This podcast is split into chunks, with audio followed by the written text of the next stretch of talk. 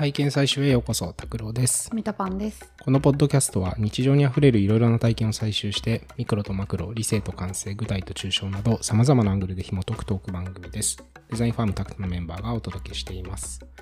概要欄にお便りボックスを設置してますので、体験してほしいこと、ご意見ご感想お待ちしております。今回は Habits っていうはい。またアプリを紹介したいなと思います。うんまあ正式名称はあの Habits の前に Not Boring Habits っていう。形で、まあ、Not Boring ブランドみたいな感じでいくつかアプリを出してるところなんですけど、うんその中のまあ習慣化アプリですね。まあ、よくありますよね、習慣化アプリ。うんうんうん。あの、なんだろう、体重を毎朝測りますとか、うん読書をしますとか、健康の食べたものをチェックします。そうだね、食べたものチェックします。薬を飲み忘れずに、あの、ちょっと飲みましたみたいなことだって、水を2リットル飲みました。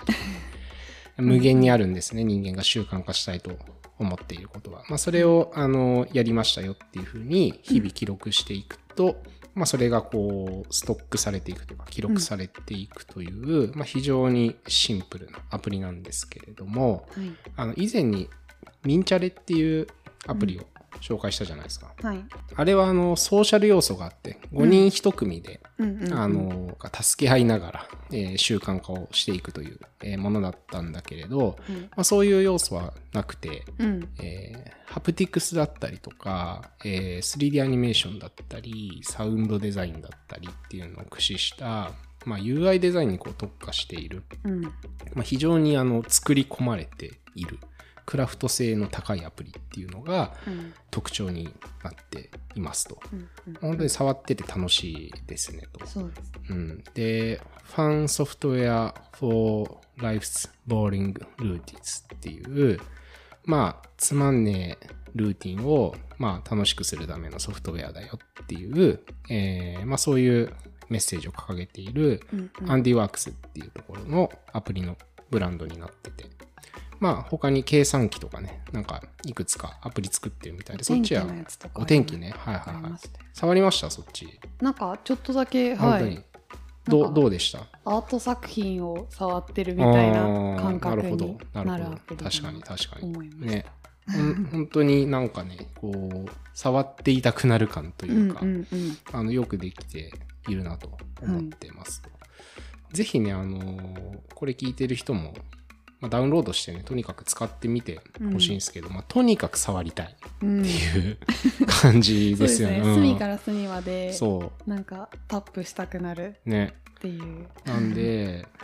分析の仕様がほとんどないというか、うんよくできてるっていううん。だけなんですよ、もうとにかく。まあ、だけっていうとなんかね、ちょっと、あの、うん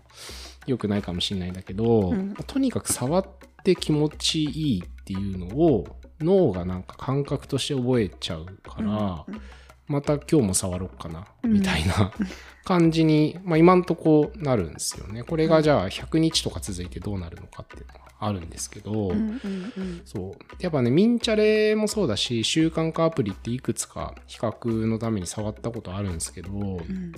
やっぱ原則として義務感、努力みたいなものはあるんですよね。うんで、なんか YouTube とか漫画アプリ開くときって、そういうのないじゃないですか。うんここを開いたら、あの、気持ちよくなれるっていう。無意識で。無意識でも開いちゃうみたいなあの気持ちよくなりたいっすっつって、うん脳みそがよだれ垂らして開いちゃうみたいな感じじゃないですか。はい。なんだけど、あのーそういうのってやっぱ習慣化アプリが基本的にはないと思うんですよね。で、まあ、ミンチャレはあのちょっとそのソーシャル要素があのソリューションになってるんで、うんうん。まあ、程よく監視されてる感じと義務感とあと他の人がなんか投稿してるものを見る楽しみみたいなところっていうのは一応あって、まあ LINE を開くぐらいの感覚かな。まあそういうのは一応あるんでなんとか続く感じはしている。一方でまあコインのインセンティブとかあるんですけど少なくとも僕全然響かないんですよねコイン貯まっても。そうですね、うん。私もちょっとそこはなんね。かポイ活とかできないタイプなんで、ね難しいよね。あのバッチついたりとかさ してもうーんっていうね、うんうん。なかなかあれにあのゲーミフィケーション的なものに楽しみを見出せる人ってまあそれほど多くないんじゃないかなと僕は思っちゃうんですけど、うんうん。そう。でまあどっちもねミンチャレもハビッツもあの課題設定はすごく似ているとは思うんだけどミンチャレの方がなんかこうデザインシンキングっぽいなって思うんですよ僕。うん。なんかこうジャーニーで課題をなんかこう全体的にフラットに洗い出していって、うんで個別に補強するっていう、うん。これにはこれこれにはこれっていう風にうんうん。こうやっていった結果あの形になってるみたいなはい。感じ。で片やハビッツっていうのはもうめちゃくちゃ幹が太いと思うんですよ、うんもうズバリ気持ちよさだっていう、うんうん。潔いですよね。そう潔い、うん根幹が気持ちよければ毎日触るだろっていう、うんうんうん。なんかもう暴力的なソリューションというかそれゆえにシンプルになるし、うん。なんか補強するっていう考えがなんか出てきにくい、うん。あの解き方だなと思っていて。そうなんでなんかその日本ではなんかあのこういうものをまあ可変性がないとか汎用性が低いみたいな感じに取る傾向がちょっと強いかもしれないから、うんなかなかこうこれをやろうっていうふうに意思決定できる人ってすごい少ない気がうん。するんですよね。でも個人制作するには相当やっぱ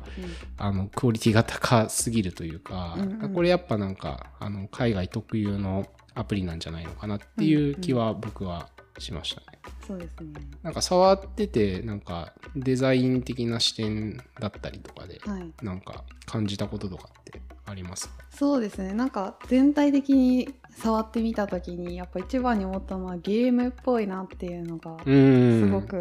思っうん。て、なんか最初始まる時の音とアニメーション、はいはいきなり音から始まるじゃないですか、うんうんうんなんかあそこもなんかあゲーム始まるのかなぐらいの、あの心地よさみたいなのがありつつ、うんうんまあ、なんかその後こうタスクを入れて実行済みのこうマークみたいなチェック入れるところとか、ゲームでこうよくあるようなあのリングフィットとかでタスクが全部終わった時の,、はいはいはいうんうんあのバーに力パワー入れて、はいはいはいはいはいはい。溜まると扉がクリアみたいな、ね。クリアみたいな、はいはいはい。なんかそのあワンあの時のワンタップで済まないから、いなんか一見不便なようなんだけど、うんうんうん。ちょっとやりがいを感じる 仕組みってことですよね。うんうんうんで、ちゃんと振動のそのハプティクス感覚とかもうんはい。ちゃんとついてて、うんうん。気持ちよさがすごい気持ちいい。あるっていうね。この発想っていうか、これね、本当になんかみんな一回経験してほしいですよね。うんうんうんこういうやり方があるんだぞっていう。そうねあの前回あの紹介した、えーヘッドスペースっていうあの瞑想アプリもあの、アプリを最初開いた時の体験ってやっぱすごいよく考えられてると思ってて、うんうん。あのアプリね最初開いたらまず深呼吸しろっていうところからスタートするんですすっよ。ごい可愛いアニメーションが5秒ぐらいそう深呼そうそう吸してそうそうそうましたよね。まずなんかだから丸がブクーって膨らんでってでインヘルして、うん。でエクスヘルでみたいなことやって、うんうんはいじゃあ始めようかみたいな感じで、うんうん。もうこの深呼吸をさせるっていう、まあ、そのうん。瞑想における最も象徴的な、えー動作っていうのをうん。ド頭に持ってきて、うん。でどうだい？みたいなところからストーリーが始まるっていうのは、うんうんうん。まああのーすんごいシンプルなんだけど大事なやり方。そうん、そのブランドの世界観をね、うんうん。最初にこう作れていて、うん。こうややもするとやっぱアプリ開いた瞬間にもう説明ラッシュじゃないですか、これはねこうやって使うんだよこうやって使うんだよここのボタンはこうやってねみたいな、うんうん説明地獄からスタートするうん。アプリって本当に多いと思うんですけれど、なんかそれってもうめちゃくちゃこのアプリを触りたくて仕方がなくてダウンロードしましたって人じゃないと、うん基本飛ばすと思うんですようんね。うんでそんなアプリってこの世にいくつあるんだっていう話だと思うんですよ。やっぱりなんかその最初の盛り上げ方をどう作るかっていうのはなんか人間のこの情緒とか感覚とうん。か本能みたいなものうん。をすごい、あの捉えたことを考えないと、うん。そのデザインシンキング的になんかその情報量がたくさんあると人は疲れますとかなんかそういう話じゃなくって、何をしたらなんかアトラクティブなのか、魅力的で恋に落ちるような感覚になるのかっていう、なんかそのマイナスをゼロにするんじゃなくってどうプラスを作るのっていう、えー視点でうん。特にやっぱドア玉の体験っていうのはなんか作んないといけない気がするんですよね。そうですね、うん。確かに。オンボーディングの作り方がなんかだいぶか考え方が変わるだろうなと思って、うん。なんか日本だったら多分あんな5秒とか、まあ、10秒ぐらいの長いアニメーション入れたら、うん。長いって言って否定されて終わりだと思うんでですよね。でそうじゃないそうじゃないと、うん。あのやっぱ企画書だったらね例えば、うん。えー冒頭に5分から10秒の深呼吸のアニメーションを入れますみたいなさ企画書で出したらこれ売れないと思うんですよ、うん、僕もねそれ出されたとしたら、うん。いや5秒10秒長いよ脱落しちゃうよみたいな感じで、うん。切る可能性があるんですよ、うん。それ左脳的リズムでいくとうん。切る可能性があるんだけど、うん。でもデモを作って見せる、うん。あるいはもうちょっと画面見ないでくださいっつって。で今ちょっとあのこのボールを見ながら深呼吸一緒にしましょう。うん。これを最初にやりませんか？でプレゼンされたら、うん。あいいかもってなるかもしれないじゃないですか。そうですうん、ねだからこれはなんかねその伝え方とかそのコンセンサスの取り方もすごく大事で、情緒とか本能を刺激するような体験を提案するときは、うん。あの説明資料じゃなくて体験で見せないとやっぱり厳しいなと。うん思うんですよね。だから結構あのタクトもあの動きがあるものは動きで見せて提案したりとかしたり、はい実機で見せることを大事にするじゃないですか。はいだからなんかあのこういうものであればなおさらそうそういう説明の仕方というか、うんうんあの共感の作り方っていうのは大事になるんじゃないのかなっていうのはちょっと強く思いましたね。そうですね。うん。とまあちょっと戦略みたいな視点で見ていった時も、このアプリは僕は面白いと思っていて、にうん。まあ、その Not Boring っていうブランドラインをうん。アプリ市場で作ろうとしてるように見えるんですよね。でそれがすごい面白くて、うんうん。あのーなんかそう考えるとこのブランドラインの競合ってなんかいわゆる純正アプリとかになるのかなと思ってて、うん。うんなんか機能で競合するっていうよりはあの例えば iPhone の純正アプリうん。って一定のトンマナが一応やっぱあるじゃないですか。はい。でなんかあのーシンプルだし、うん。あのー一つのなんかブランドの統制のもとに、えー作られているツールという感じがするんですけれど、うんうん。まあそれとは全然違う思想で作られた基本的な機能を持つアプリ群ですっていうので、うん。この Not Boring っていうブランドが存在してるみたいな風に捉えることができるんじゃないのかなっていう風に感じたんですよね。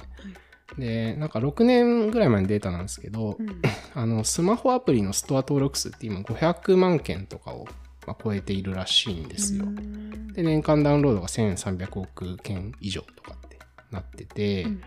でそんな中で、あのーゲームメーカーみたいな、うんまあ、立ち位置と似ていると思うんですよ。ゲームメーカー的に社会からの期待を背負いながら日常使いのソフトウェアを作っていくみたいな、えーやり方をこのノットボーリングってやってると、えー見ることができて、うんうん。なんかそういうスタイルって日本の企業でもしかしたら模倣できるんじゃないのかなっていうふうには思いました。うん。このアプリをなんかいろいろ作ってる企業とか個人っていうのはもちろんいるんだけど、結構やっぱこう技術とか機能とかうん。便利ですよっていう、あのー話でうん。それぞれを作っている感じなんですけど、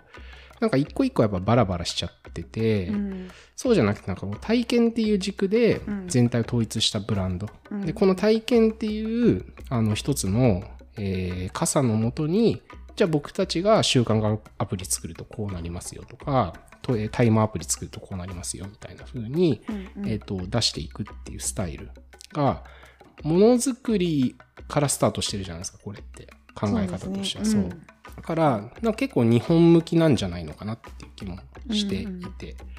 だけど、その、ちょっと違うのが、やっぱ技術とか機能でのものづくりっていう風にしちゃうと、うん。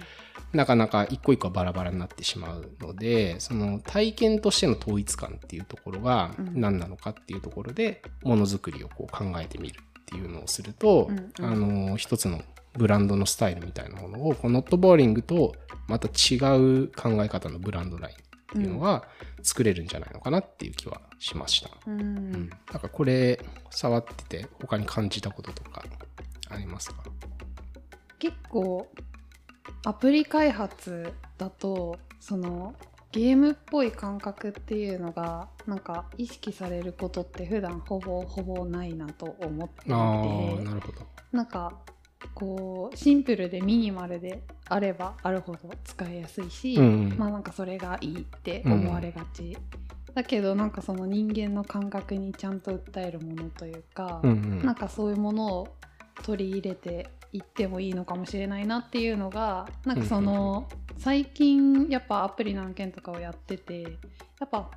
どの企業も、まあ、AI とかも出てきたし結構デザインがこう配されてたりとかするんで、なんか一定のクオリティでは作れるうん体験がなんだろう提供できるっていうのはあるけどその中でなんかこうブランドらしさみたいなところ個性を出すとかなんかそういうところに苦戦しているあの企業がやっぱ多いのかなっていう印象をなんとなく受けていて確かにね。なんかその解決方法の一つとして、うんなんかそのゲーム感覚的なデザインの考え方みたいなのがヒントになるんじゃないかなみたいなふうに思いながらちょっと触ってました。確かに。うん。なんかやっぱりアプリとかスマホっていうものをみんなが触るようになってから随分長い時間が経つじゃん、うん。10年以上経っていて、まあその中でなんかみんあのー使ってるユーザーの人たちのリテラシーはすごい高いし、感覚もやっぱ変わってると思うんですよね、うん。10年前と。うんうん。だその中で、あの、一つのなんかこう、正解みたいな、方程式みたいなものは一定もうできたとしたときに、改めてそれを踏まえて、ブランドらしいっていうか、その個性をどう作っていくのかみたいなことをやったときに、えーまあ、こういうゲームみたいなやり方もあると思うし、別のやり方もあるかもしれないしっていうので、